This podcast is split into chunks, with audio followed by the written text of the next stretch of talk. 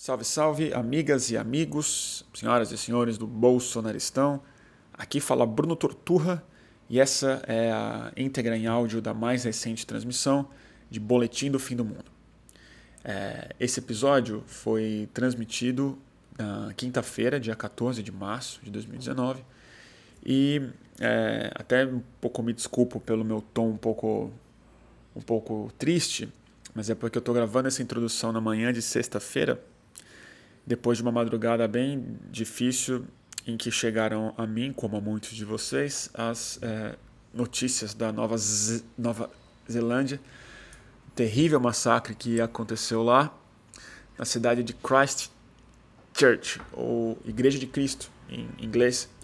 E de uma maneira muito triste, muito trágica, ela se conectou bastante com a transmissão que eu havia acabado de fazer, é, em que é, eu conversei muito sobre como as armas, a cultura de armas no Brasil, me parece estar representando muito mais uma função religiosa, uma função de organização das nossas forças é, mitológicas que se expressam de forma simbólica.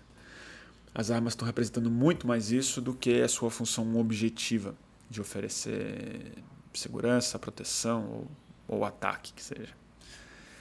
É, essa conversa começou muito a, a, partir de um papo que eu tive com a Eva Oviedo, minha amiga, em que ela ficou muito perturbada com a ideia de que a arma na cabeceira do Bolsonaro estava se tornando um substituto para a cruz.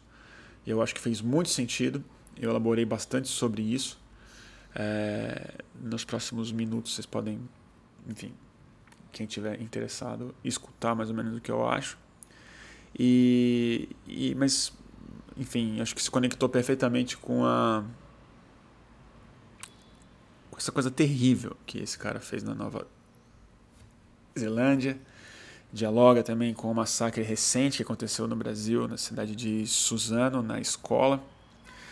E dialoga sobretudo com essa força anímica, arquetípica, use a palavra que você quiser, que explica a coesão, a união e a expressão pública do bolsonarismo, né? de como a arma é esse instrumento simbólico que conecta o mundo interior e o mundo exterior, o inconsciente individual com a própria consciência dela e, mais importante, o inconsciente coletivo com a realidade objetiva do mundo. Então, fiquem com mais uma edição de Boletim do Fim do Mundo, entre a cruz e a pistola, a religião das armas. Salve, salve, senhoras e senhores, começando mais uma edição de Boletim do Fim do Mundo, agora no YouTube, já estávamos ao vivo no Instagram, e peço a quem estiver, por favor, nos assistindo no YouTube, é, dizer que está funcionando bem, que dá para ouvir bem o áudio, que está tudo, tudo certo. Conto com vocês. Uh, tudo certo? Legal, funcionando bem. Que bom. E aí, turma? É... Eu nem sabia se eu ia fazer transmissão hoje. Estava um pouco é... em dúvida, na verdade. Por isso que eu não, não anunciei cedo, porque ia ter manifestação em homenagem a Marielle. É... Foi um dia cheio de coisas para fazer, tinha trabalho, Greg News teve uma reunião muito longa hoje, importante. Uh, mas eu decidi fazer de. Não digo de última hora, mas era um tema que eu ia deixar para fazer na semana que vem, mas eu achei que não era o, caso. Pela data, né, pelo dia de hoje ser o que é, pelo. É, pelo dia de ontem, né, pelo massacre que aconteceu em. É, um massacre na escola, é, em Suzano, absolutamente trágico e triste, mas sobretudo por conta de uma conversa que eu tive com a minha amiga Eva Oviedo ontem à noite. Ela me escreveu e me mandou áudios, na verdade, bem é, perturbada com uma percepção que ela teve que eu achei extremamente sagaz é, e, e relevante para não digo a conclusão, mas para um, uma certa compreensão, melhor falando, dessa semana. E Curiosamente, deixa eu só fazer uma coisa antes, porque eu não comecei a gravar o áudio, preciso fazer isso também para botar o podcast no ar. Uh, então, desculpa interromper o raciocínio. É só um, um segundo. Que loucura. Deixa eu só fazer aqui. Vai dar certo.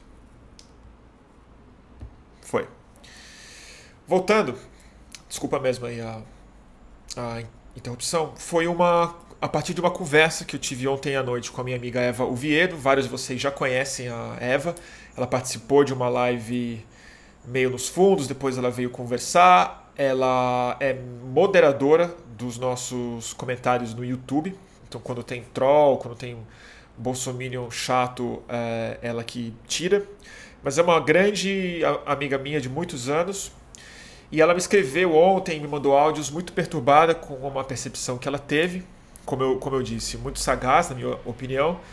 E, é, curiosamente, esse, essa, essa percepção dela veio de um comentário que o Reinaldo Azevedo fez ontem. E um comentário muito esperto do Reinaldo Azevedo que eu também achei bem observado. É, ontem, entre mil é, é, entre o luto que a gente viveu como país ontem, mais um deles, o Bolsonaro é, concedeu uma entrevista para muitos repórteres no Planalto. E parece que ele vai fazer mais dessas, onde ele abordou uma série de temas. Um deles ficou muito falado, eu mesmo comentei, chamando de fraqueza e covardia, e acho que o Renato Azevedo é, percebeu uma coisa mais interessante, que é o seguinte: o Bolsonaro tem uma arma do lado dele, no Planalto. Ele dorme com uma arma a seu alcance, em tese, no Palácio do Planalto. O comentário do Reinaldo Azevedo, muito interessante, é o seguinte: o palácio, evidentemente, trata-se de um dos lugares mais seguros que tem no Brasil. Né? É, com policiais, com exército, com segurança, com vigia, com alarme, com câmeras e tudo mais. Vamos supor que um bandido passe por tudo isso, não vai ser o Bolsonaro cochilando que vai conseguir puxar uma arma e combater esse assassino, digamos assim. E aí todo mundo falou, ah, que bunda mole, que é, fraco, né? Que loucura, que covardia. O Reinaldo Azevedo falou o seguinte: naquele momento, a função da arma perdeu qualquer objetividade a arma naquele lugar, no Palácio do Planalto, na mesa de cabeceira do presidente, ela já não representa mais a sua função objetiva, que é oferecer segurança. Ela representa outra coisa, outro tipo de segurança. Ela tem um caráter diferente. Ela representa uma segurança psíquica, alguma outra coisa, alguma identificação que esse cara tem com a arma para bem além da proteção ou mesmo do ataque. Né? Ela é outra coisa. O que a Eva sacou, e eu concordo e vou tentar ir, além hoje aqui, passei o dia inteiro meio perturbado com essa, com essa, com essa coisa, que é o seguinte. A Eva veio para mim assim, ela falou: a arma substituiu a cruz. A arma, naquele sentido, naquele contexto do Bolsonaro, ela tem um sentido mais ligado à religiosidade, ao amuleto, aos símbolos, aos objetos de ordem é, de segurança espiritual ou de identificação espiritual do que com a função que a arma de fato tem no mundo real e objetivo. E a comparação com a cruz, depois eu fiquei pensando muito, eu acho para lá de adequada. É... A cruz, antes de mais nada, assim, como o talismã de proteção. Né? a proteção que a cruz oferece, ela não é uma proteção física. Ela não é a proteção do mundo material, ela é a proteção do mundo espiritual. Mas mais do que a proteção que ela oferece, ela é um símbolo, um código seu interno e, e depois comunitário de que você se identifica com um campo, um campo espiritual é, e, e ético e tô muito gago. E moral. A cruz te diz que você é cristão. diz para você, para si mesmo, você para si, para si mesmo e você para o mundo. Né? É, eu vou elaborar bem mais isso daqui a pouco, porque eu quero falar sobre inconsciente e tal, e eu vou, vou chutar bem alto aqui. Mas na minha opinião, ela tem uma outra função de cruz. Ela tem uma outra função de cruz. Uma substituição da cruz, na verdade. É, que é a seguinte. Quando você pensa no que, que a cruz de fato é, a cruz cristã, eu sempre achei isso estranho. É, a cruz, ela é o objeto de onde Cristo foi é, sacrificado né? onde ele foi é, sacrificado, não, melhor falando, é martirizado. A cruz, sem Jesus Cristo nela, ela é só um objeto de punição e tortura. De alguma forma, ela não é exatamente uma arma, mas ela é um objeto que representa violência. A função simbólica dela, a função religiosa dela, é justamente pela presença humana nela. É a crucificação do Messias que põe a cruz num contexto completamente diferente, que inspira uma série de coisas, e a gente não vai entrar nesse detalhe agora no começo dessa live. A arma, de algum jeito muito louco, ela também é uma representação de um objeto violento, de um objeto que representa, como a cruz, no caso do Bolsonaro e do bolsonarismo, que é aí que eu quero chegar mesmo, a punição, a justiça, ela não representa a arma, no caso do bolsonarismo, e a cruz, ela não representa defesa. Ela representa a justiça. É o que mata quem merece morrer. A cruz tinha essa função nos tempos romanos também. A perversão, que é onde eu quero trabalhar um pouco a, esses palpites que eu dou ao vivo, a perversão nesse caso é que a arma não tem nela o revólver simbolizado, é, é, recriado como um símbolo religioso, na minha opinião é religioso, vou falar um pouco sobre isso depois. Ele é arrancado do sentido sagrado dele porque não há uma figura humana que o redime.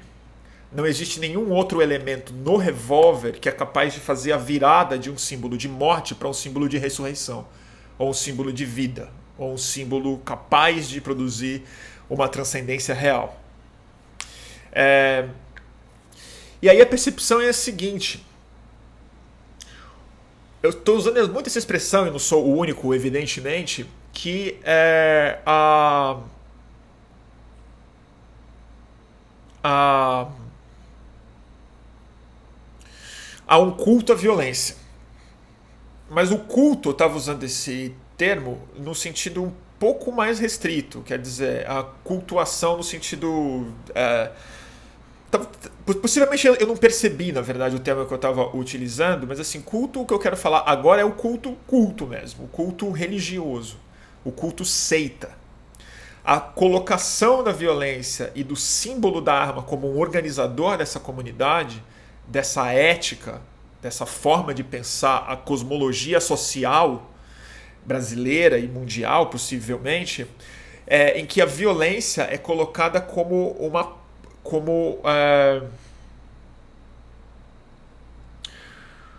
como uma força espiritual. O que eu quero dizer é, eu estou pensando alto mesmo, tá? Vocês vão me desculpar, mas assim, vamos lá.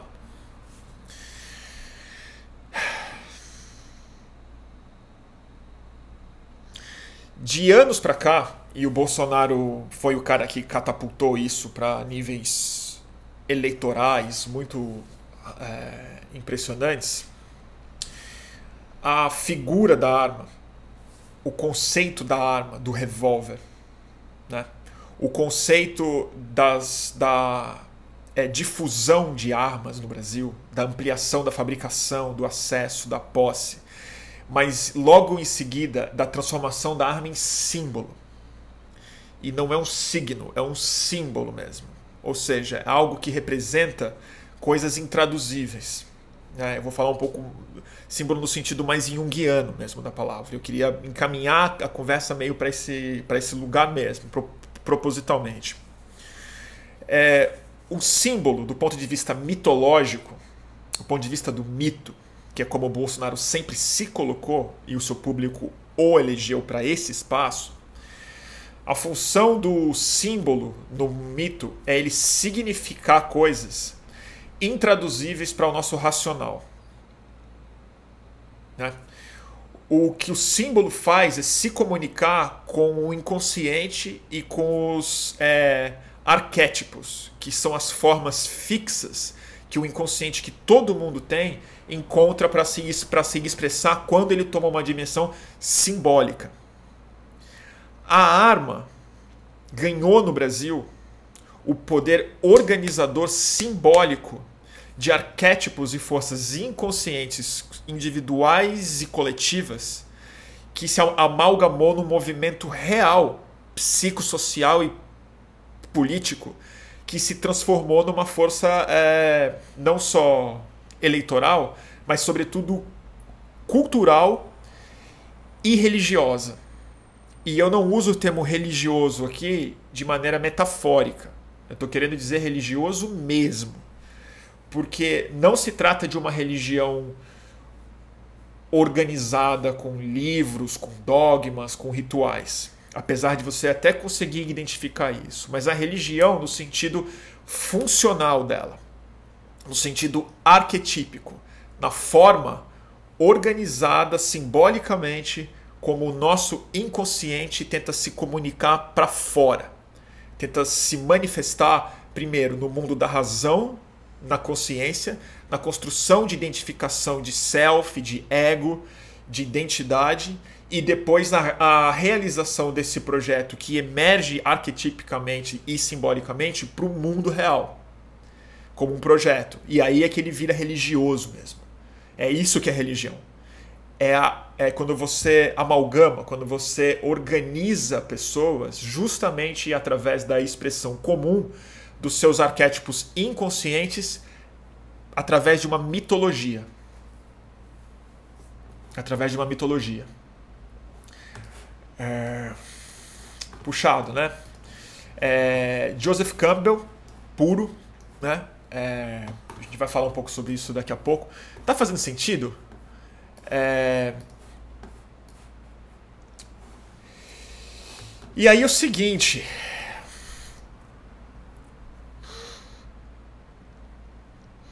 O culto às armas no Brasil ele está tomando essa dimensão organizadora mitológica.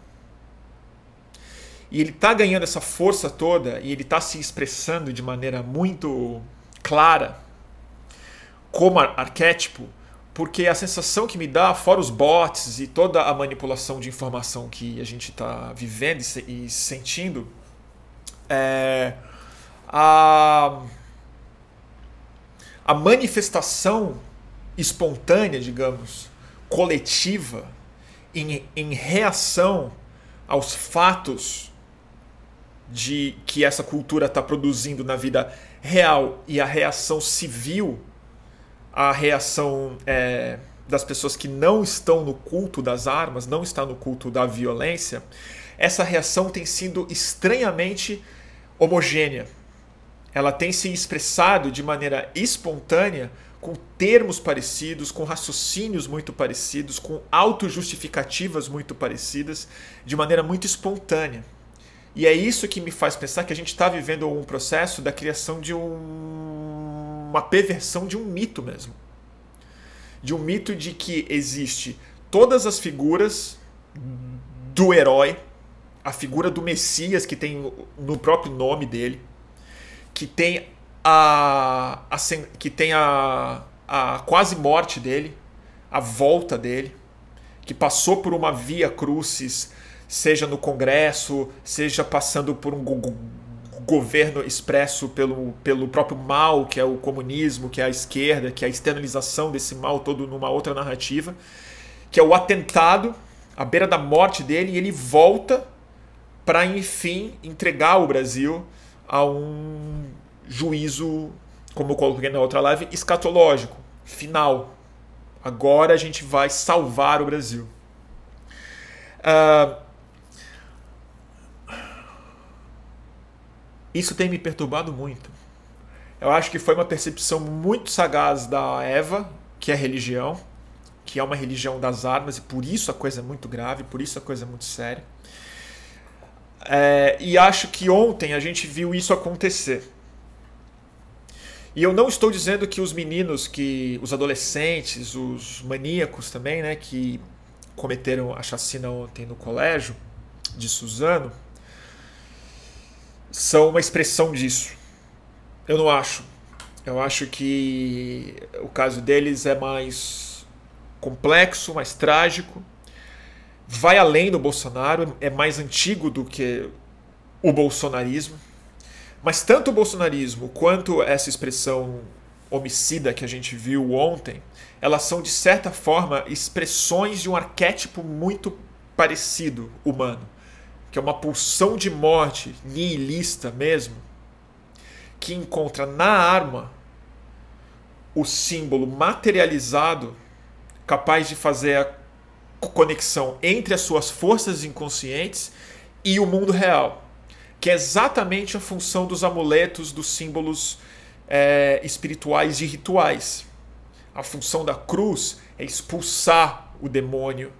A função dos amuletos é proteger você de alguma coisa, ou te abençoar, ou te conectar com o santo, ou te representar metaforicamente e após fisicamente a comunhão com o corpo de Cristo, com o sangue de Cristo.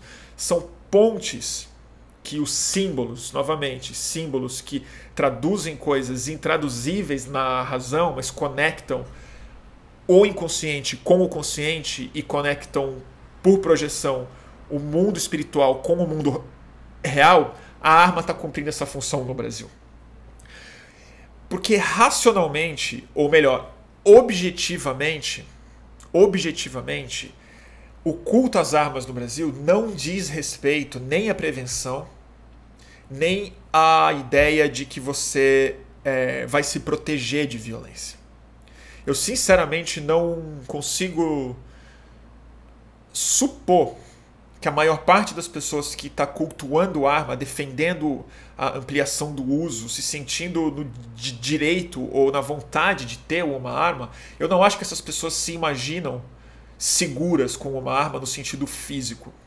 Eu acho que elas se sentem seguras num é, nível infraconsciente, num, num nível psíquico, num nível que está enchendo um vazio que é, sobretudo, um vazio espiritual na função real que o mito tem. Porque se tem uma coisa que a nossa sociedade é absolutamente analfabeta, é justamente na tradução mitológica dos nossos arquétipos para a consciência. A gente parou de ler essas coisas. A gente não sabe mais entender os mitos dessa forma e não pensa sobre saúde psíquica ou sobre espiritualidade como uma forma de conectar é, a sua consciência lúcida, racional, com a maior parte dos processos dos, da sua identidade psíquica que são inconscientes. E mais importante do que isso, inconscientes comuns a todos nós estruturas psíquicas de medos, de anseios, de projeções, de uma série de coisas que acompanham a nossa espécie, a cultura e a religiosidade há milênios. A gente se transformou numa sociedade analfabeta para essas coisas. A nossa espiritualidade hoje, a nossa religião hoje, ela é absolutamente esvaziada de significado mitológico real. E quando você observa o tipo de espiritualidade religiosa que emergiu no Brasil nos últimos 30 anos, 20 anos e nos últimos 10 se intensificou muito, a gente tem que observar uma outra coisa. O sentido da cruz de Jesus Cristo, aquele que eu falei no começo, que é uma cruz, que era um objeto violento, com um Messias crucificado nele como forma de transcender a violência e buscar através daquilo um símbolo de ressurreição, Jesus como símbolo, o crucifixo representava uma coisa muito clara. Ele representava um tipo de submissão. E não digo no sentido ruim, simplesmente, da palavra, mas a submissão da. É, a submissão da sua individualidade em direção à compaixão. Cristo, ele não era simplesmente a cruz, ela não representa uma arma mais. Ela representa a, o exemplo. Você é tratado como alguém que deve almejar o exemplo que aquela pessoa que se sacrificou por você deu.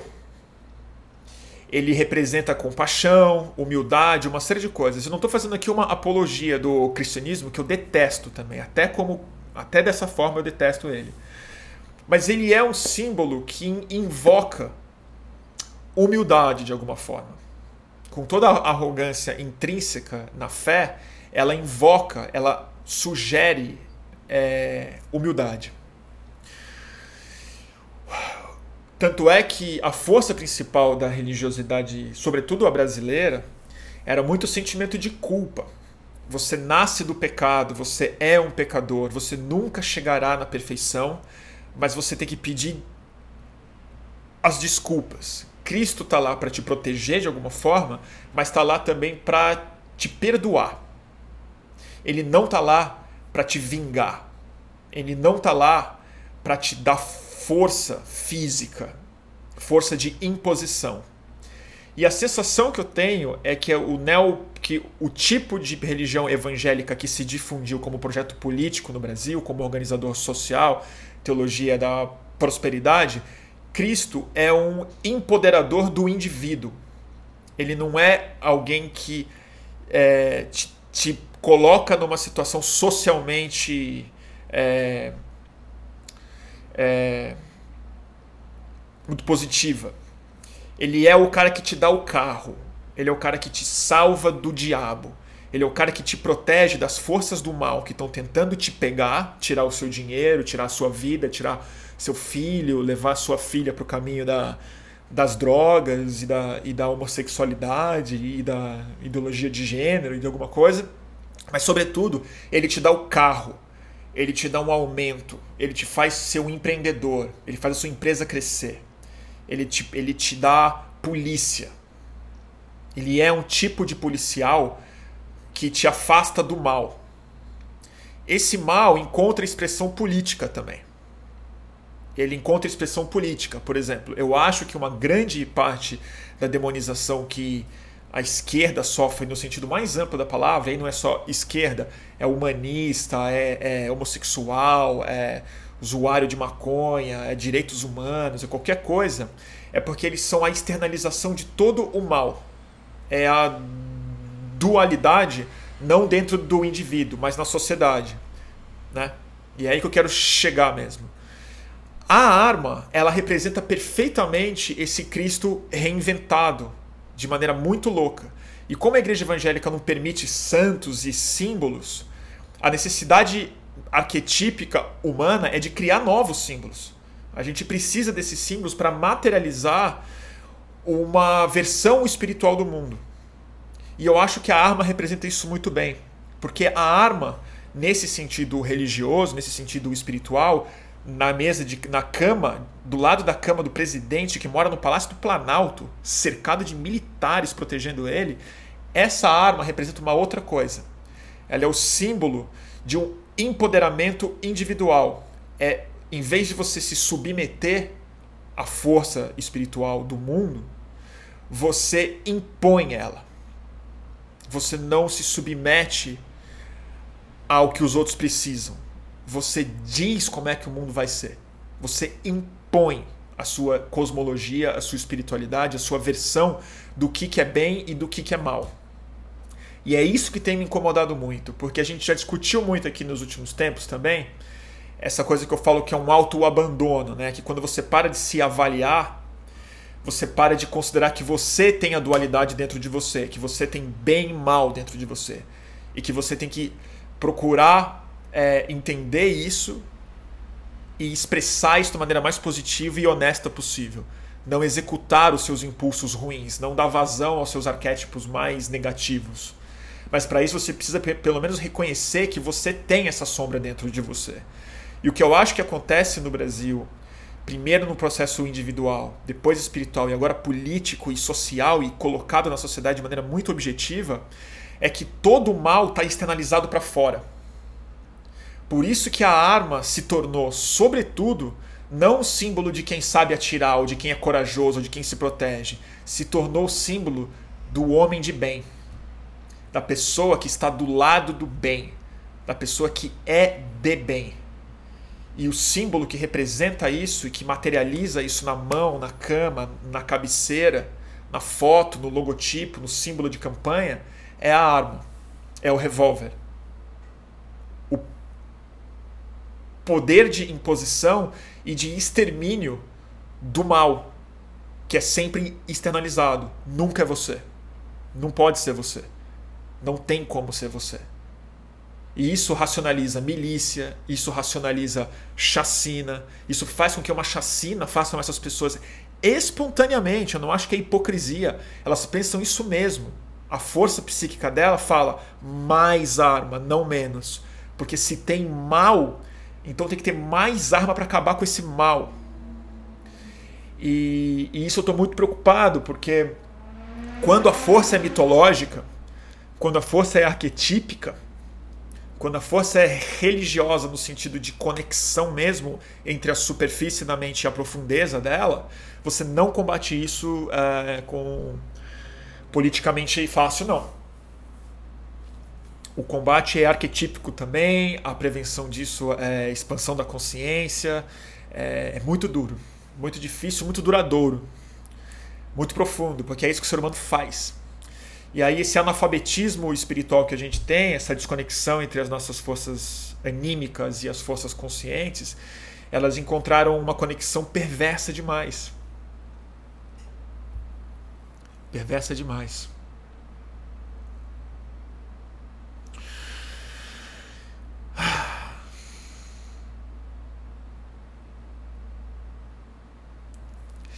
E aí é o seguinte, é... O cara é o mito, né? O cara é o mito. É muito doido isso, porque ele chama Messias, se, se, se chama de mito e amalgamou um espírito que eu acho que no fascismo a gente falou sobre isso e tal, como vem de forças inconscientes, mas essa ponte da, da, do vazio da cruz e da arma colocada em cima, para mim fez muito sentido. Talvez amanhã eu discorde, mas hoje eu tô meio eu tô convencido.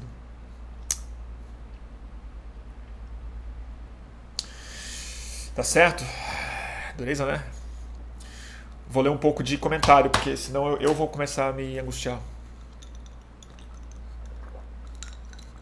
Deixa eu.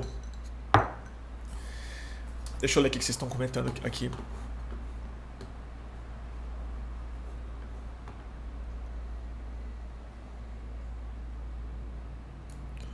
Pera aí. Ih, tá tendo uma briga aqui. Alguém tá discordando de alguém, não sei o que. Mas eu não, não vou conseguir ler tudo. Se alguém quiser fazer um comentário, agora é uma boa hora. Fez algum sentido, gente? Se alguém quiser discordar, por favor. Ah, o, o Wilson tá aí. E aí, Wilson? Manda um abraço pro Ricardo também. Vocês estão aí? turma muito gente fina. Nos conhecemos no show dos abimonistas. Bruninho Apocalipse, você é ateu? é uma boa pergunta. Sou ateu não praticante.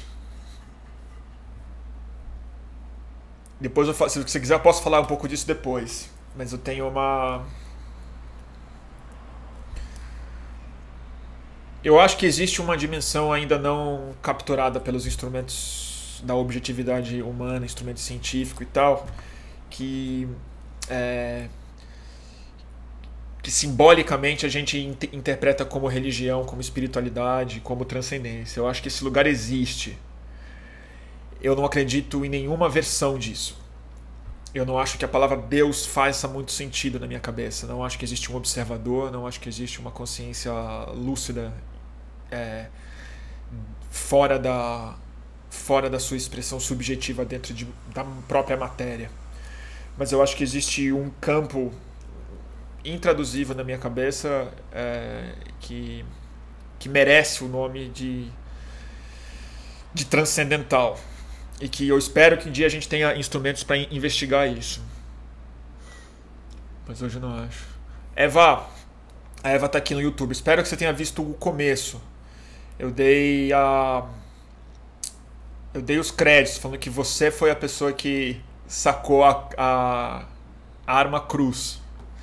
Então vou ler o comentário da Eva, o Viedo aqui no YouTube. Acho que a cultura da violência e armas tem tudo a ver com masculinidade tóxica. Mais especificamente nessa nova onda bolsonarista. Tem a ver com objeto de proteção no sentido místico também. Não são excludentes. Certamente não são excludentes. Certamente tem tudo a ver. É, até porque, Eva, no sentido junguiano, Joseph Campbell, Campbelliano da coisa, é, símbolos religiosos, símbolo, a palavra símbolo no sentido junguiano, ela é justamente a coisa em que cabem muitos significados, é a coisa que não é excludente. Ela é a coisa que tem um significado não excludente.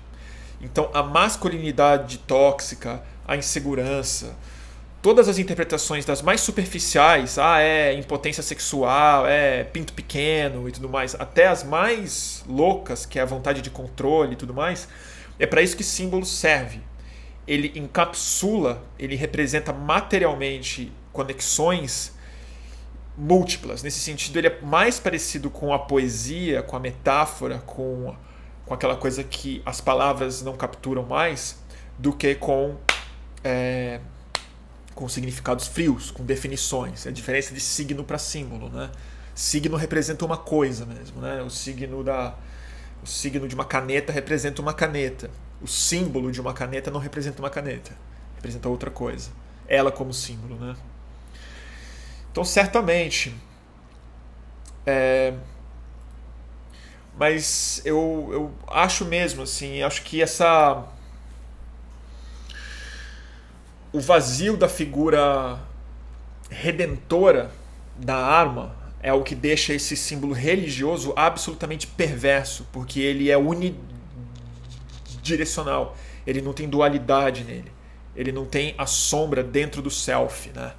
ele não tem a, o corpo individual da pessoa, é, a sua consciência racional fechada no seu corpo, nega que dentro de, que dentro de cada um de é, nós existe o pecado, a maldade, a crueldade, o racismo, a vontade de matar, a violência.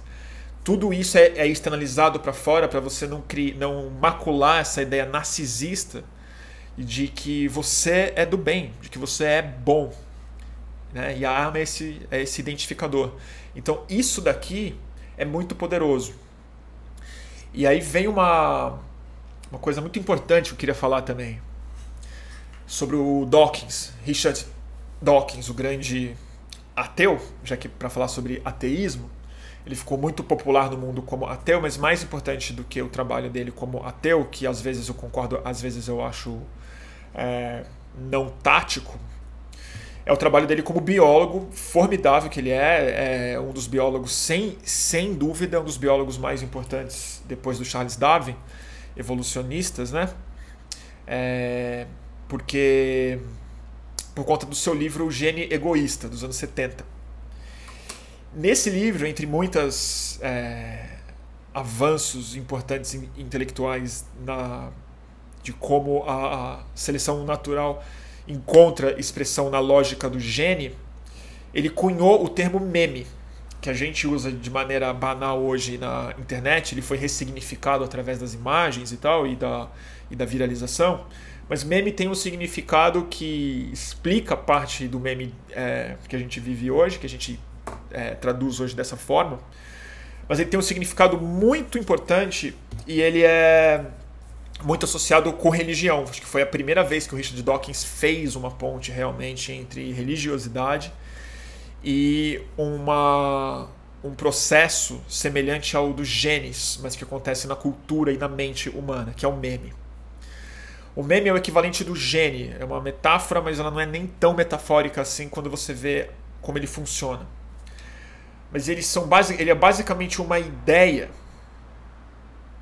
um conceito, uma organização basicamente cultural, uma ideia cultural que é, procura se reproduzir, se espalhar o máximo possível ao detrimento de outros memes, Então é uma guerra de memes e que usa os humanos e até a reprodução humana, a violência humana, a solidariedade humana, a, a cultura humana e a, e a sociabilização humana como um instrumento de espalhar esse mesmo meme. Então, gene e meme têm uma cooperação e às vezes uma tensão muito forte. O meme mais bem acabado para você entender do que se trata um meme é a religião. Que a religião é uma ideia que quando ela se solidifica na sociedade, ela encontra raiz, a ideia reorganiza todos os organismos e a sociedade e a cultura para que a religião se espalhe, para que a ideia seja hegemônica e não a espécie necessariamente, não o gene necessariamente. Então toda vez que você vê um meme um meme no sentido Dawkins da palavra, pegar e se espalhar de maneira muito forte, vale a pena você tentar identificar se ele não tem algum aspecto religioso nele. Se não necessariamente na religiosidade Deus e tudo mais, mas no, na, na estrutura mitológica e arquetípica que se expressa através de memes e de ações culturais, enfim, sociais. Eu já estou me repetindo. Certamente a da arma do Bolsonaro é um exemplo muito bem acabado de meme. Primeiro porque ele é um meme no sentido superficial. Ele se fez como uma, como uma imagem viralizável, com mensagens simplificadas. Mas essas mensagens simplificadas, elas não simplesmente foram reproduzidas no sentido humorístico ou indignado da coisa. Elas produziram identificações in internas profundas elas mudaram a forma como as pessoas encaram a própria realidade. Ela criou um novo léxico. As pessoas acordaram para um mundo diferente, aonde os comunistas, os esquerdopatas, os socialistas, os marxistas culturais é, estão por aí, né?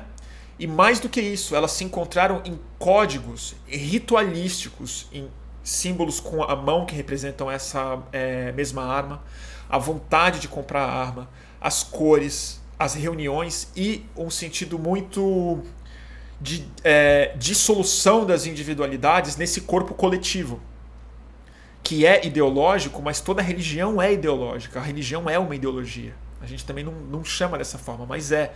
Quando ela se organiza dessa forma, ela é uma ideologia. E a, a minha preocupação é que ela está se expressando de maneira religiosa. Ou seja, mais enraizada nas forças inconscientes.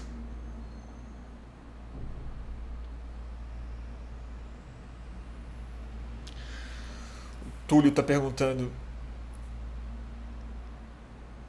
Peraí. Deixa eu ver aqui.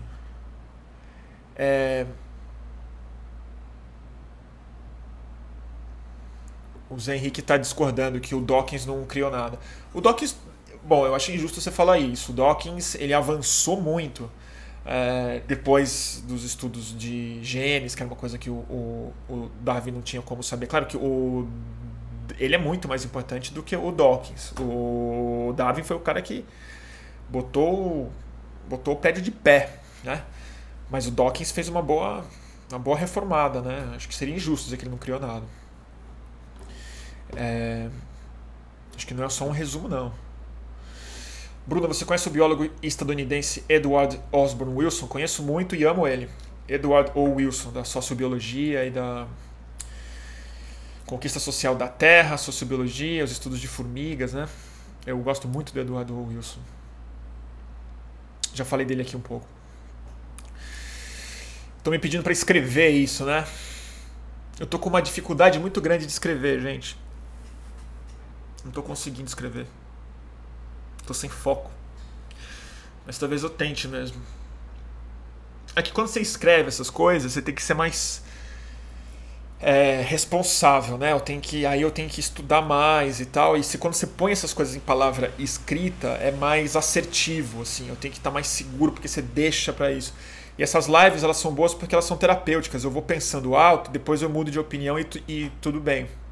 Eu vou adaptando as opiniões na medida que o pensamento vai vai avançando e, e as lives ajudam a isso, porque eu me obrigo a falar.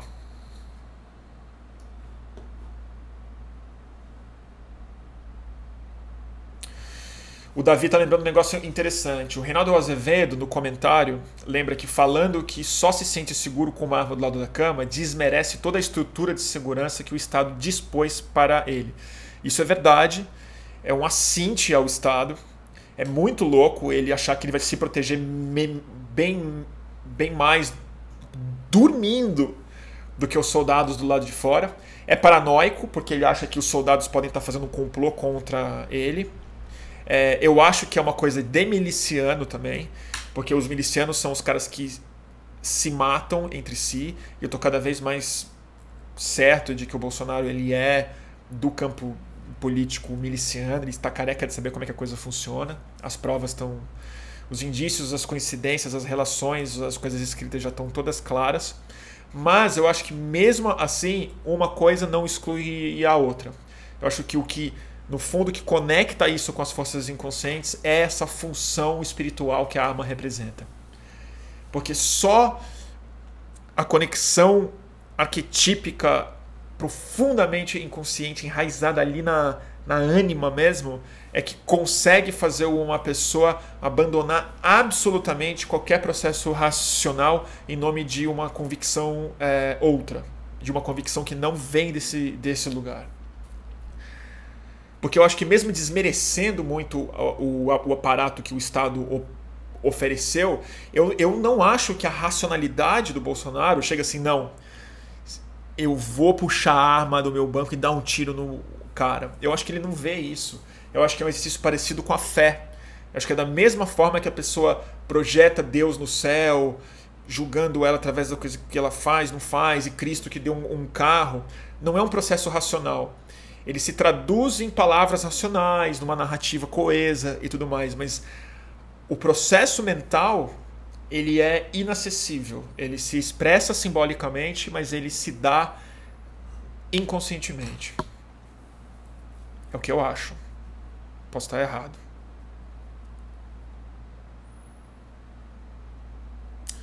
O Márcio, o Mário Soik está fazendo um comentário super específico e interessante. Bruno, com os conhecimentos recentes da atuação microbiana no comando de nossas emoções, acho que a concepção do gene egoísta já não se sustenta. Muito interessante esse comentário. Muito interessante. Tem um livro que está na minha fila que eu não li ainda, que é o We Are uh, Multitudes, que é um, um, tratado bem grosso sobre a, sobre a metrópole de bactérias que compõem o nosso organismo. Outra ilusão nossa que o nosso ego oferece é que a gente é. O DNA é esse aqui, né? No fundo, a gente é uma cooperação de micro-organismos em que a maioria do código genético no, no, no nosso corpo nem é nosso. É de outras bactérias, fungos, outros micro-organismos. É, mas eu preciso entender mais disso para comentar o seu comentário, Mário. Se tiver algum link para me passar, eu agradeço muito. Mas é isso, né, turma? Deixa eu ver aqui.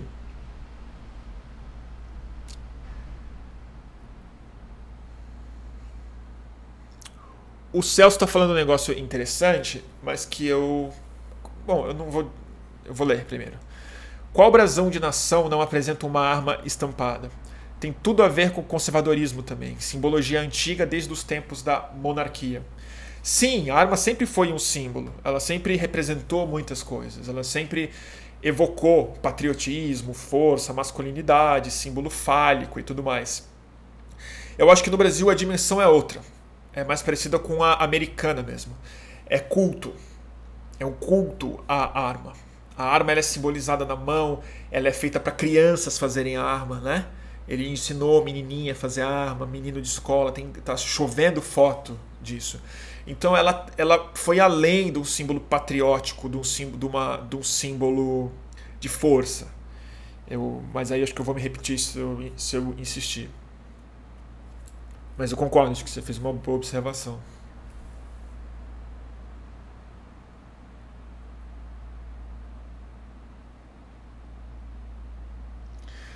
Bruno, você viu que o, o, o Marino. O, Uh, Marino Duarte. Bruno, você viu que o Eduardo Bolsonaro anda com uma arma na cintura sem usar nem paletó, deixando a arma bem exposta a lacicário dentro do prédio público do Congresso Nacional?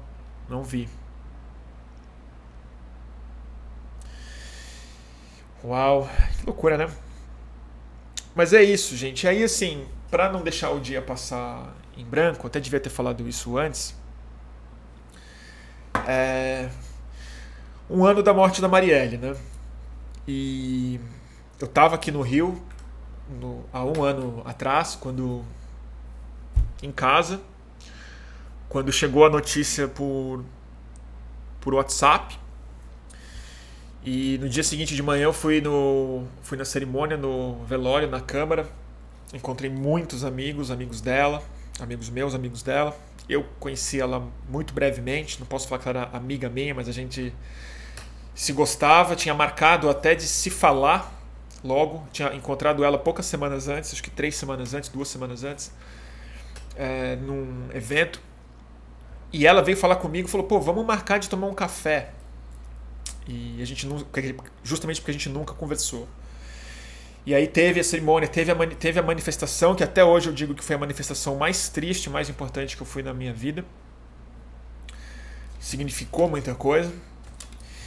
E eu acho que o que a Marielle representa, e por isso que ela virou o nó górdio dessa situação, a fronteira que divide é, a sociedade de maneira muito clara, é que do nosso lado ela representa exatamente um sonho de, é, de um país é, mais democrático e mais com a cara de si mesmo. Né? Uma democracia que representa de fato a sociedade brasileira como ela é. Né? Mais negra, mais feminina, com a sexualidade é, aberta, livre, com é, respeito às tradições de, de é, africana no Brasil, com a consciência da estrutura não só de classe, mas de raça que o Brasil tem, o problema periférico no Brasil, mas, sobretudo, a ideia de que a, não é a violência que vai conseguir produzir um país justo. A violência não vai impor a justiça. Ao contrário, é uma sociedade mais justa que vai emergir a paz. Para gente isso é muito claro. Mas pensando do ponto de vista religioso do outro lado, pensando do ponto de vista da religião da arma, do bolsonarismo, da turma que faz isso, a Marielle, ela é o herege. A Marielle, ela é um símbolo, ela representa também muita coisa. Ela também não é excludente, ela também é um símbolo nesse sentido. Ela representa mais do que é capaz de traduzir. Ela é um símbolo, ela se tornou um símbolo. Que a metáfora não dá conta mais. Mas ela representa, na cabeça de quem está cultuando a violência como a única forma de impor o que é justo, porque paz, a ideia de paz já está abandonada, o que a Marielle representa é a heresia. E é nesse, é para isso que o, que o amuleto serve. É para isso que 117 fuzis servem. É para isso que essa arma serve. É para é isso que a é, desumanização dela serve. o não esclarecimento. O resumo desse crime como um crime de ódio, pura e simplesmente. E não como a manifestação de uma expectativa violenta que brota do inconsciente das, das pessoas através das suas armas. Né? E é por isso que a gente pode tomar tiro na cabeça dessas pessoas. É por isso que matar a Marielle, matar movimento social, matar negro, matar é, gente pobre, né? É, tudo bem, porque é o mal, é o diabo, é o que ameaça a minha estabilidade psíquica e espiritual, ameaça as frágeis ideias sólidas que eu tenho do que, que o mundo do que eu sou. E é para isso que a arma serve. Ela é o crucifixo. É isso que eu acho.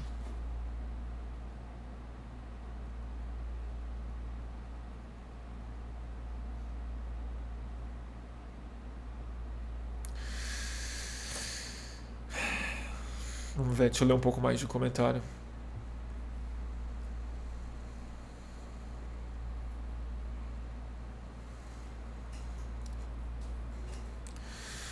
Tá certo?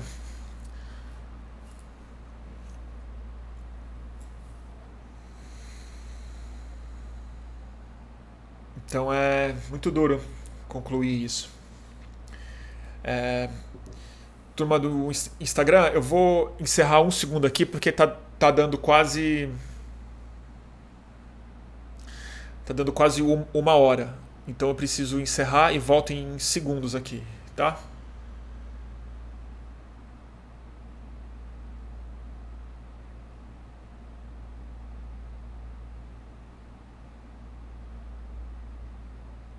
Peraí, turma do, turma do YouTube, som. Me dá um minuto só que eu preciso salvar aqui. Senão eu perco o vídeo. Vamos ver. Foi. Turma do Instagram, vocês estão aí? Tudo bem? Voltando. Enquanto isso, eu vou ler um pouco de comentário no YouTube, né?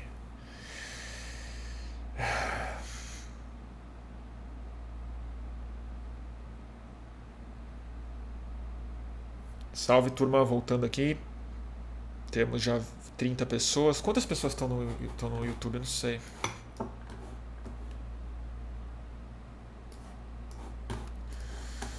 O Oga fez uma pergunta muito boa. Oga, aliás, eu ia te convidar para quando eu estiver em São Paulo na próxima. Passa lá em casa, vamos fazer uma live junto aí. A gente troca umas ideias ao vivo.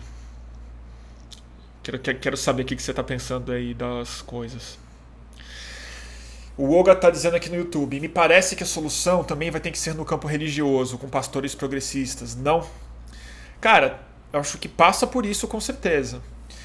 É, mas é, é importante lembrar de uma outra coisa. A religiosidade da arma, ela não veio através das igrejas, foi o contrário, né? Foi as igrejas que tiveram que quase que se adaptar à sanha violenta. As igrejas já adotaram o culto às armas de maneira hesitante e, é, e cada vez mais. Mas é, eu acho que essas forças anímicas humanas aí, elas estão em movimentação muito intensa. E eu tenho a sensação de que parte do culto das armas crescer tanto no Brasil como expressão religiosa é justamente pela obsolescência do próprio mito cristão, assim, que não está dando conta mais do tipo de é, demanda e, e, e, ansiedade que a gente tem hoje. Mas eu acho que passa com certeza por uma ampliação do espaço de pastores progressistas, de padres que têm que voltar a se reconectar com sua base mas sobretudo acho que uma capacidade dos humanistas de se voltarem um pouco mais para o sentido da espiritualidade, não necessariamente religião, mas para o sentido eh, para essa conexão, assim. Aonde está o nosso inconsciente hoje? Como é que a gente conversa com isso? Eu não sei, não sei mesmo. A minha sensação é que a antítese para a cultura das armas ela não é exatamente uma oposição antagônica perfeita. Ela não é o yin yang da arma que vai resolver isso, porque um alimenta o outro de alguma outra forma. Eu acho que é buscar uma expressão mais dualista mesmo, e não maniqueísta, porque a nossa resposta tem sido também tratar a turma das armas como o mal. E é inevitável. É inevitável, porque não dá para eh, relativizar isso. Não dá para relativizar fascista, racista e tudo, e tudo mais. Mas eu acho que é muito mais a gente buscar uma estrutura cultural de pensamento e de análise mais parecida com a espiritualidade é, que entende o dualismo, religiões mais orientais, do que buscar o hackeamento de maniqueísmos, o hackeamento de monoteísmo, melhor falando. Então, assim, eu acho que a resposta eu digo isso de maneira muito diletante, não sei, é chute, mas é uma sensação interna minha. A resposta para isso não é a pomba da paz. Eu acho que é a reconexão com as forças e o que é lindo na natureza, assim. É a gente tocar no, na extrema ansiedade ambiental que as pessoas sentem hoje e na dimensão muito espiritual que a compreensão ecossistêmica dá, que é a ideia de que tudo que está vivo é uma família, de que a natureza ela é linda e cruel ao mesmo tempo, de que nós somos familiares de todos os outros animais, de que isso é interdependência, de que a gente está conectado intrinsecamente com a mesma mesmo indivíduo e a mesma força psíquica que move o bolsonarismo e tudo mais. Só que isso assim, como fazer isso eu não tenho a menor ideia, cara. Menor ideia. Menor ideia. Mas é aceitar o dualismo e expressar ele culturalmente. Buscar expressão nisso artística, espiritual, cultural, jornalística, midiática, estética. Não sei.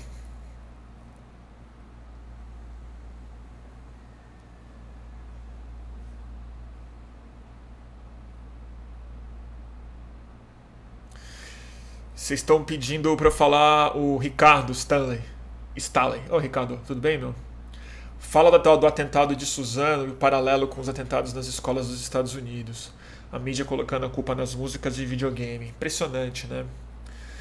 Eu fiquei muito chocado, cara, como o Brasil a gente está a gente está reproduzindo o que tem de pior nos Estados Unidos há 25 anos a gente está cometendo as mesmas gafes, erros e as, e as mesmas frases estão sendo faladas. Culpando videogame essa altura do campeonato, cara.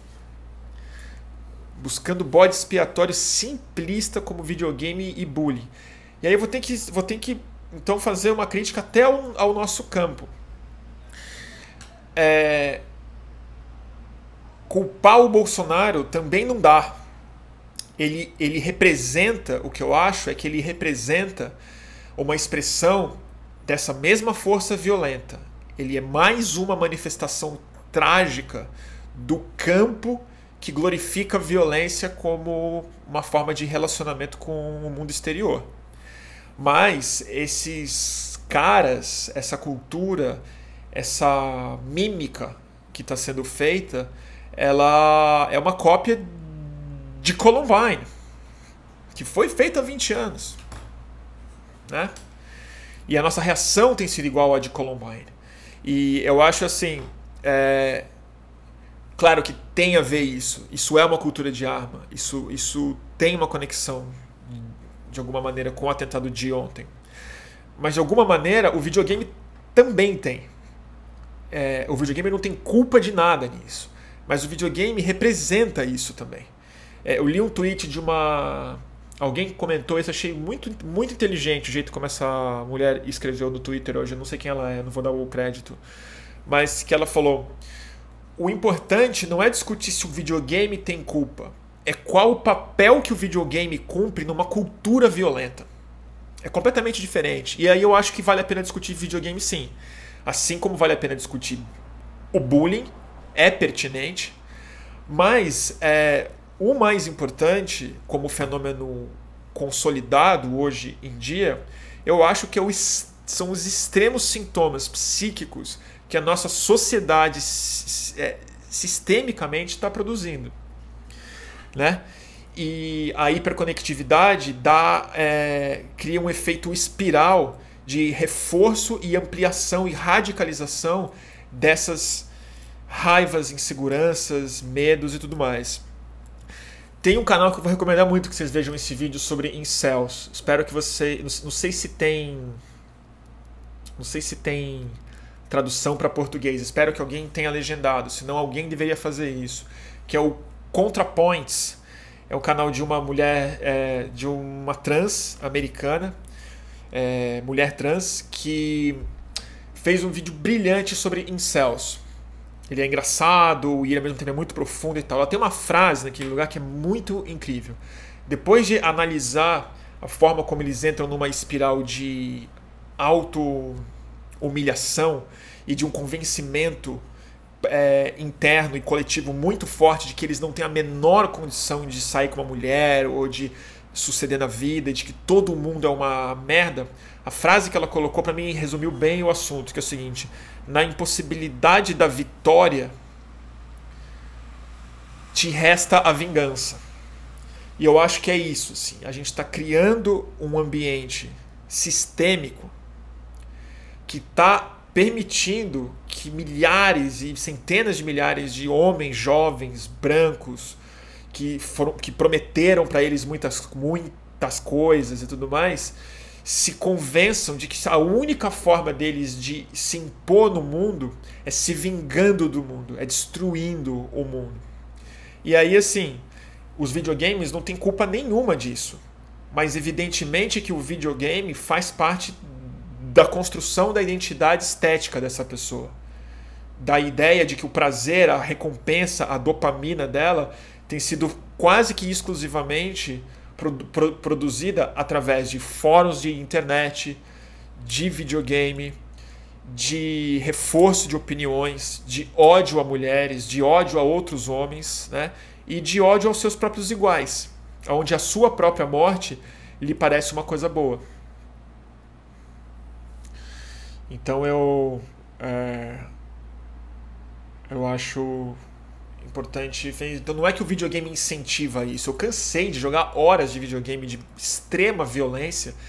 E é catártico no sentido mais bobo da palavra. Você projeta, você sublima ali um monte de agressividade sua, você sai mais calmo, se tiver tudo bem com você, né? É, enfim, é uma bobagem completa, culpar o Merlin Manson, igual, igual fizeram em. Porque as pessoas precisam de respostas. E as respostas não são confortáveis quando elas dizem respeito à reflexão de como a sociedade é ordenada. É, e ontem eu acho que o pior mal que foi feito ontem no Brasil não foi nenhum videogame, nenhum fórum de internet, foi a imprensa, a forma como o jornalismo co cobriu. Eles deram o troféu para os atiradores. Eles ensinaram a outros moleques doentes como, como eles, e estou falando no sentido clínico da palavra mesmo, é, ensinaram aos moleques doentes que podem estar em outros fóruns hoje, tendo esses moleques como heróis, como heróis de videogame, no sentido de projeção eletrônica do que eles são, deram a comprovação de que é possível realizar o projeto.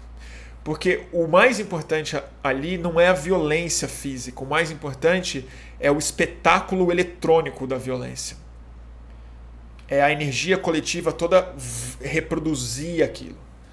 Né? Por isso que é mimético. Eles copiaram Columbine, que foi talvez o massacre mais reproduzido da história. Duro, né? eu fiquei muito magoado com o jornalismo, porque foi especialmente duro para é, mim ver isso, porque a gente estava vindo de uma semana em que o jornalismo estava indo bem e sendo atacado como jornalismo. O Chico Otávio, a filha dele, a imprensa, a, os bolsonaristas indo para cima de repórter e tudo mais, e estava vendo uma conversa sobre jornalismo e tal. E aí vem o jornalismo. É, é de, de, de novo, eu tô é, falando de maneira muito aberta, tá? Não estou falando sobre os repórteres individuais, estou falando sobre a grande cobertura. Hoje na Globo, mais uma vez, eu fui obrigado a ver hoje, depois de 24 horas de crítica que poderia ter sido feita internamente lá, reproduziu-se a imagem do moleque entrando no pátio, cara. Reproduziu-se, apontando arma na cabeça de criança, cara. Acho fina picada. O que estimula mesmo é mais isso, porque não é o estímulo diário da pessoa, mas é o troféu. É o troféu da espetacularização e do mimetismo.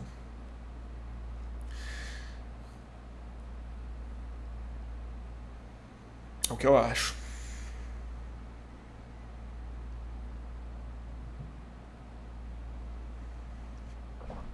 E eu não quis ver o jornalismo ontem. Eu, eu, eu, eu, vi muito pouco. Eu liguei um pouco de Globo News, que em tese é a mais asséptica, estava nojento. E o mais impressionante foram todos os repórteres. Todos os repórteres. Aliás, vou ter que fazer um elogio aqui. Eu não conheço a política dele. Não sei se ele é um privatizador de educação. Não sei do histórico desse cara, deveria saber. O secretário de Educação de São Paulo, Roseli, eu vou fazer um elogio a ele. Ele foi na frente da escola ontem.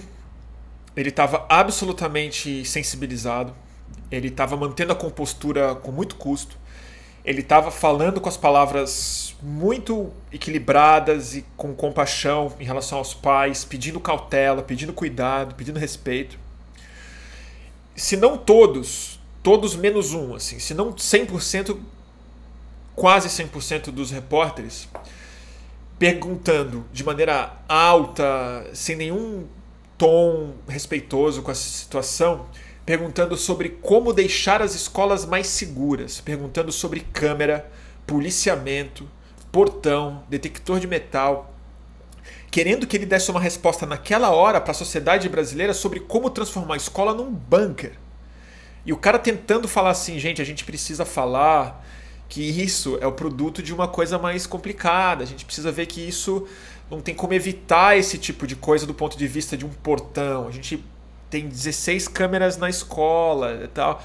E não tinha jeito, não deixavam ele falar sobre a questão sistêmica. Então, assim, um político estava mais iluminista do que o jornalismo, que em tese deveria ser a força que puxa para a racionalidade, né? Então eu fiquei muito, muito chateado mesmo. Eu imagino, eu imagino esse cara, imagina eu entrando, cara, numa escola com um detector de metal, cara. Se no meu colégio tivesse gente com arma dentro, o que, que ia passar na minha cabeça, cara? O tanto que isso ia estimular muito mais ideias de violência e a familiaridade com armas. Saber que seu professor pode ter uma arma, cara, na escola. A familiaridade com arma só aumenta. É psicopatia completa, cara.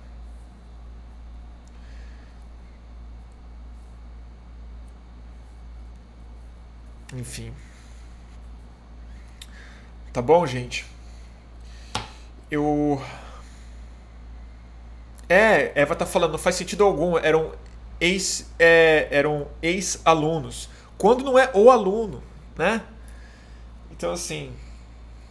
Arma todo mundo e põe um detector de metal. Puta que pariu, né, gente? Tem uma, uma resposta um pouco mais fácil, né? Desarma. Mas aí é perseguição religiosa. Que é isso que eu acho que as pessoas se sentem quando você fala que você vai atrás das armas deles.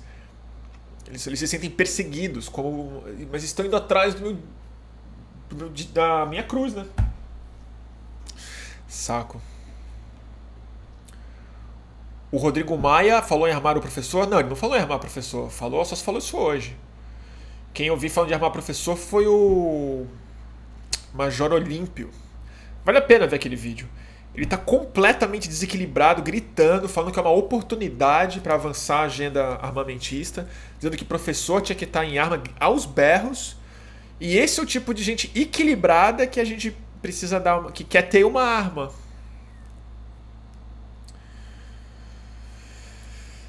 Tá certo?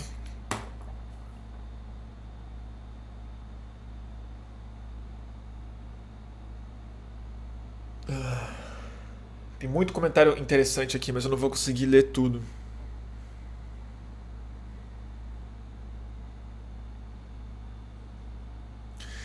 Tem uma aqui interessante, a Késia Silva. Não sei como é que fala o nome, desculpa. A Késia Silva. Perguntando que tem que ter mais é, equipe de saúde psicológicas nas escolas. Na escola não tem com quem conversar. Com certeza, também não é uma panaceia. Também, assim, fazer todas as crianças passarem por consulta psicológica e não sei o que também é complicado. Eu acho que, assim, gente, o exemplo americano, ele é didático, gente. Tem que diminuir o, o acesso à, à arma que desarmar a sociedade, porque esses sintomas eles vão continuar aparecendo enquanto a nossa sociedade tiver é, organizada com a estrutura psíquica que ela tem. É um sintoma contemporâneo. É um sintoma contemporâneo. Não é bullying, pura e simplesmente. Também é sacanagem com quem sofre bullying. Porque agora vão botar um bullying em cima de quem sofre bullying. Porque, por exemplo, se você sofre bullying, aí agora vão começar a achar que você vai matar todo mundo depois. Então você é criminalizado duas vezes. Você é uma criança sofrendo bullying. E o motivo para você não fazer bullying numa criança não pode ser medo dela vir pegar uma arma e me matar. Né? Do mesmo jeito que o videogame não pode ser atacado por isso.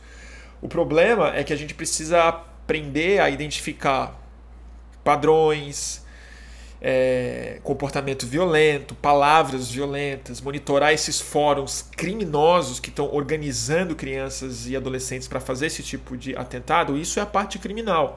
Mas a outra parte é a seguinte: tem sintomas contemporâneos da nossa sociedade que só podem ser compreendidos talvez no futuro. Por exemplo, tem sintomas de automutilação, de é, níveis de ansiedade, de desidentificação profunda com a própria vida, com não sei o quê, que são sintomas mais atuais, que não são tão identificáveis no passado. No passado tinham outros sintomas. Você lê o Freud, por exemplo, tem umas descrições do tipo de que ele descrevia como histeria, como não sei o que, que hoje em dia você não identifica mais, porque também era fruto do final daquele século, final do século é 19. Estou falando de maneira muito simplificada aqui, muito simples. E simplista, porque eu não entendo muito dessas coisas. Mas a sensação que eu tenho é que, assim, existe uma parte desse problema que a gente consegue regular, que são os instrumentos de matar pessoas, que são as armas mesmo. Né? A gente consegue regular isso. Tem países que tiveram massacres e aí eles baniram armas, e aí não teve mais massacre. Porque o moleque psicopata, o moleque doente, o moleque que está enfiado nessa cultura, não tem aonde achar esse revólver. Né? Ou o criminoso que tem esse revólver não vende para um moleque porque ele vai precisar desse revólver. Ele fica muito caro, entendeu? Fica difícil de você ter acesso a um revólver, mesmo que de maneira ilegal. Mas aí é uma conversa difícil de ter. Difícil de ter. Eu não sei, gente. Eu não, não, não conta comigo para ter uma resposta para nada disso. Porque, tipo, puta que pariu. A minha resposta é bem simplista, assim. Troca o capitalismo por uma coisa melhor, gente. Pelo amor de Deus. O atual estado do capitalismo. Aff, Maria, credo. Não tá dando.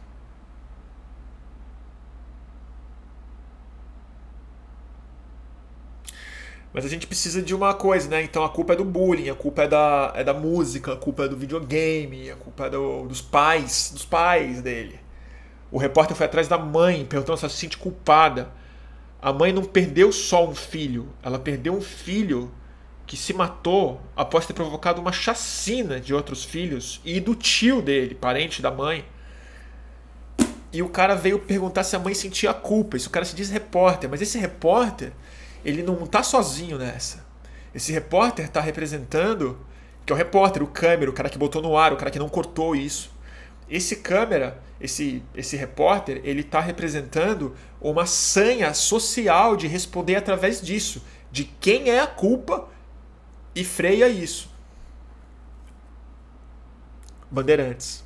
Bandeirantes, isso mesmo, alguém está falando, tá se lembrando aqui. Tá bom?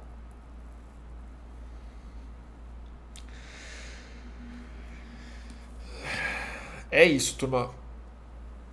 Gente, eu não vou ficar muito mais tempo hoje, porque amanhã eu acordo cedo. Uh... Deixa eu ver aqui. A Eva, é que quando é a Eva tem que ler. Foda é que hoje tudo quanto é cidadão está tendo falas violentas. Imagina a dificuldade de identificar quem tem tendências violentas de fato de quem não tem. Pois é. Eu acho que uma chave para isso, e aí vai ser muito duro eu falar isso, porque eu falo e ao mesmo tempo já fico inseguro. A gente. A internet está tá dando super errado, né? A internet está produzindo seus piores sintomas sem entregar as suas utopias, né? A gente não conseguiu produzir a grande inteligência coletiva que ela prometia, mas a estupidez coletiva está de vento em popa, né? E a violência também. E, e então, assim, eu que sempre sou muito radical de anti-vigilância, anti-espionagem, anti-monitoramento de vida digital, porque eu acho que isso vai ser o totalitarismo do futuro, e já é de alguma forma. É... Esses fóruns, cara, precisam ser investigados e tem que botar um monte de gente em cana pesado, porque parece que o administrador desse site da, daí fica estimulando e glorificando as pessoas a matar mesmo, né? E aí o que, que você faz, né? Como é que você faz? Não dá. Isso é terrorismo mesmo. Isso aí é tipo. Não dá. Não dá. Mas aí não sei o que fazer. Outra coisa é que assim, o monitoramento dessa vida digital das pessoas é super importante, mas eu não acho que são falas violentas que vão denotar o, o, é, o agressor de verdade. Tem indícios, né? Eu sei, por exemplo, um dos indícios muito claros de feminicidas, de homens que matam e espancam e acabam matando as suas mulheres, é que, em geral, é muito comum isso, muito comum mesmo. A violência começa com animais. Então, se você vê um cara sendo cruel com um cachorro de rua, dando um chute num gato, essas coisas, você já fala: opa, uma coisa tá.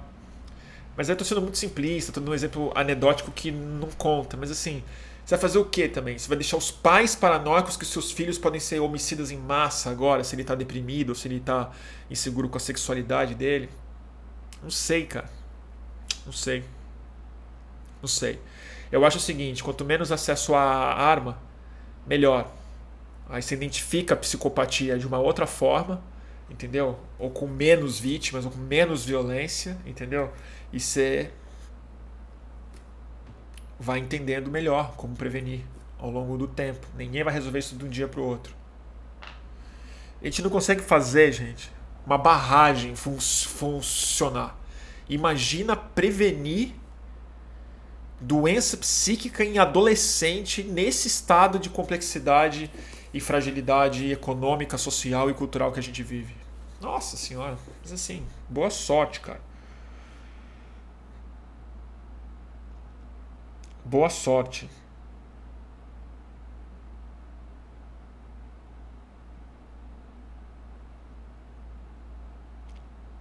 Não, o cara tá falando aqui exatamente isso o Giur que está falando. Meu pai agora acha que eu vou é, é, matar alguém porque eu fico no meu quarto lendo. Total.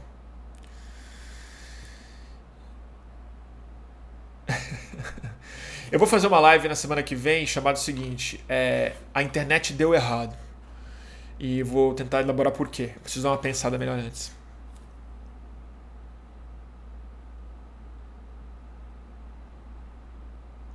Tá bom?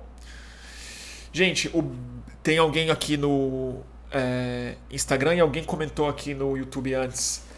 Documentários do Adam Curtis. Recomendo demais. Eu sempre recomendei, vou recomendar de novo.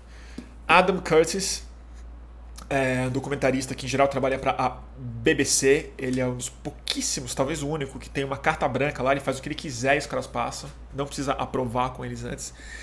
Tem documentários formidáveis como o Century of Self, é, All Watched Over by Machines of Loving Grace, que eu acho meu favorito por enquanto. É, Hiper Normalização, uma obra-prima.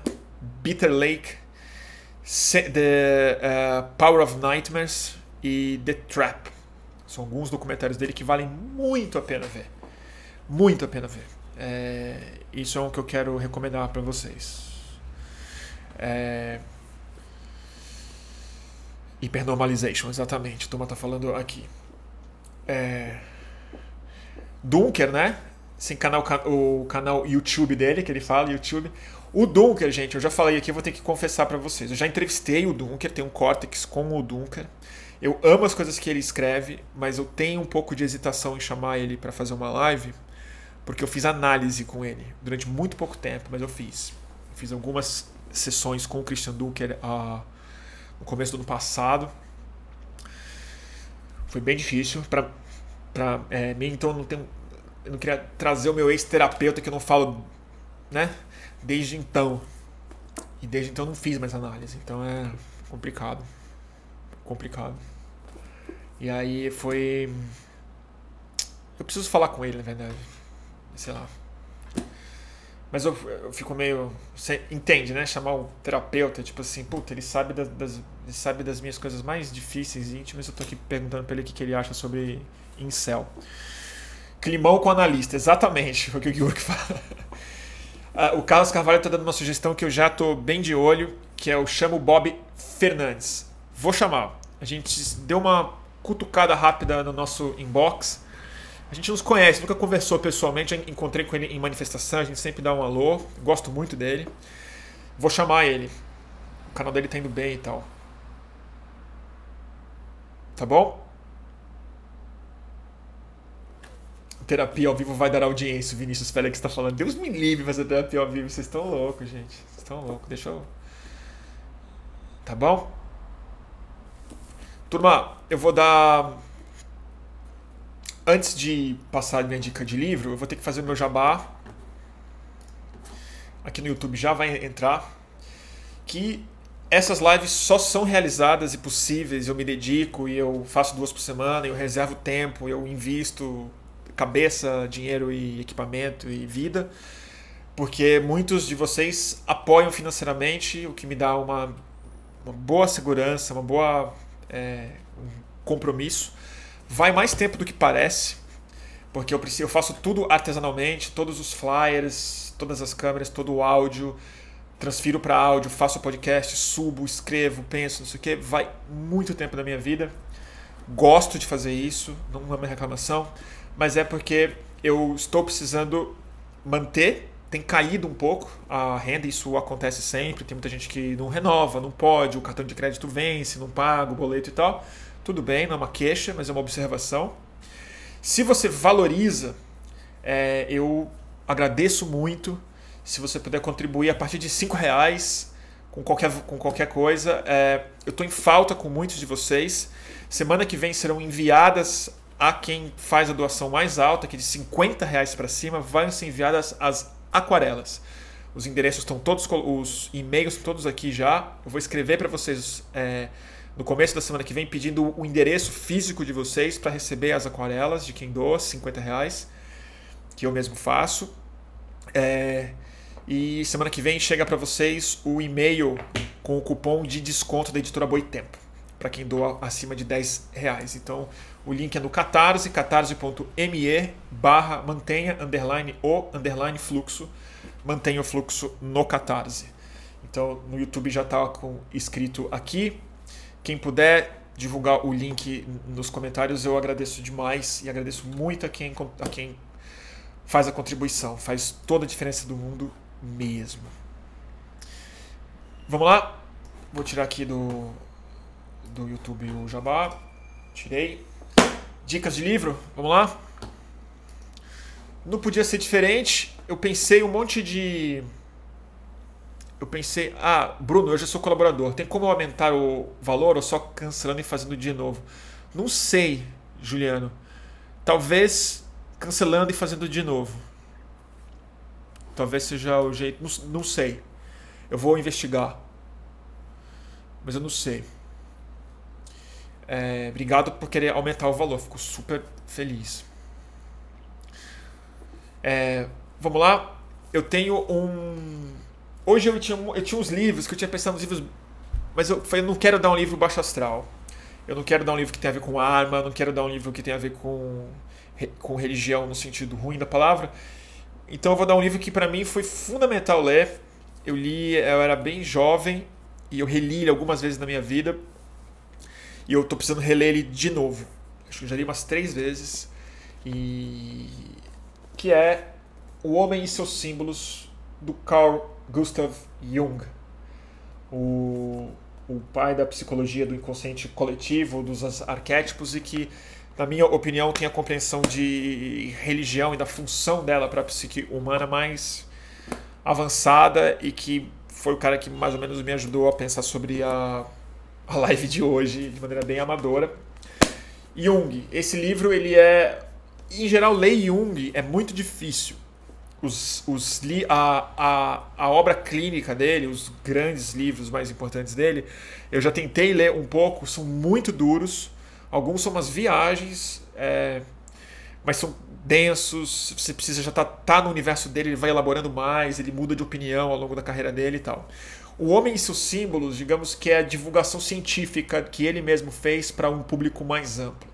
É o Jung Pop, no melhor sentido da palavra, cheio de ilustração, que é fundamental, porque o livro, a teoria toda dele é muito baseada não só em imagens, mas como as imagens são projeções de estruturas é, psíquicas, então os símbolos, né? E esse livro daqui, ele também é, é, ele é mais do que uma introdução, mas ele é uma estrutura muito importante para ler a obra do Joseph Campbell, que é outro cara que eu não tenho livros aqui no Rio é, dele, tem em São Paulo, que escreveu O Poder do Mito, que eu já indiquei aqui em outra oportunidade. É, e tem a série de vídeos dele, tem altas aulas dele no YouTube. Então, Joseph Campbell e Carl Gustav Jung, particularmente, o homem e seus símbolos. Tá bom? Filme, a gente já falou, que é Adam Curtis. É, todos os documentários de Adam Curtis. Um que vale muito a pena ver, até pela contemporaneidade, é o hipernormalização, hypernormalization. Tá bom? Tá certo, turma? Ah, alguém tá vendo a edição nova do Grande Sertão Veredas aqui na estante. Exatamente. Comprei recentemente. Saiu agora. Companhia das Letras, edição comemorativa é, do Grande Sertão Veredas. Bonita, tem um paninho e tal. Eu nunca li, sabia? Tenho essa essa lacuna gigante. Comecei a ler na cama no outro dia, parei. É, li cinco páginas, parei. Ele, eu digo, tem que ser estudado, né? Ele é, é lindo, mas é difícil. É uma linguagem que você fala, nossa, tem que ir minerando ele com a cabeça. Eu tava com muito sono e tal, e, e parei mas eu vou ler. Tá bom? Turma, agradeço demais a vocês. É... Já estamos com uma hora e meia, né? Então tá. Turma, agradeço demais a audiência, a presença de vocês. É... É... Amanhã é sexta, então essa semana não vai ter mais. E, e é isso. Queria, não, não queria deixar vocês com uma nota muito sombria, porque eu acho que eu fiz uma live especialmente tétrica hoje, espiritualizando a, a arma das pessoas. Mas eu vou dizer o que eu tenho dito desde a, desde a eleição do Bolsonaro, na fatídica live da vitória do Bolsonaro que eu, que eu fiz. A única resposta que a gente tem para dar antes da política é cultural. Cultural, símbolos. A sociedade, o homem, as pessoas e os seus símbolos. Acessar as nossas boas ânimas, acessar nosso bom, nossos bons arquétipos, entender quais são as narrativas míticas e históricas que conduzem a nossa cabeça e explicam as nossas emoções, qual a função do mito mesmo, e expressar isso de maneira mais consciente possível, dar vazão a isso, botar para fora, porque quem botar para fora bem, quem sabe fazer isso, conecta com mais gente, porque o inconsciente ouve. A pessoa pode estar fechada racionalmente, mas o inconsciente sempre ouve. E foi isso que o Bolsonaro, de maneira muito virtuosa, é, no sentido de habilidade, né? talento que ele tem, ele acessou esse inconsciente, ele encontrou o símbolo, ele encontrou a mensagem. E acho que a gente vai ter que ser, ao contrário dele, né? não nos deixar ser reféns dos nossos piores instintos é, e nem achar que a gente está com a superioridade ética necessariamente, não achar que a gente é do bem necessariamente. Assumir as nossas sombras, ser extremamente crítico quando alguma coisa nos parece muito, quando a gente está do lado certo da história e de tudo mais, para não cometer o erro do maniqueísmo, mas ao mesmo tempo, após fazer a aposta no lado mais luminoso da nossa psique, buscar uma expressão pública mais né? mais generosa. Tá bom, turma? Foi boa autoajuda e, e terapia e, e conversa coletiva, né? Então, turma, até a próxima. Eu vou encerrar primeiro no YouTube aqui. E agradeço demais a paciência de vocês todos. Turma do YouTube, brigadíssimo. Eu vou botar aqui o flyer. E tchau.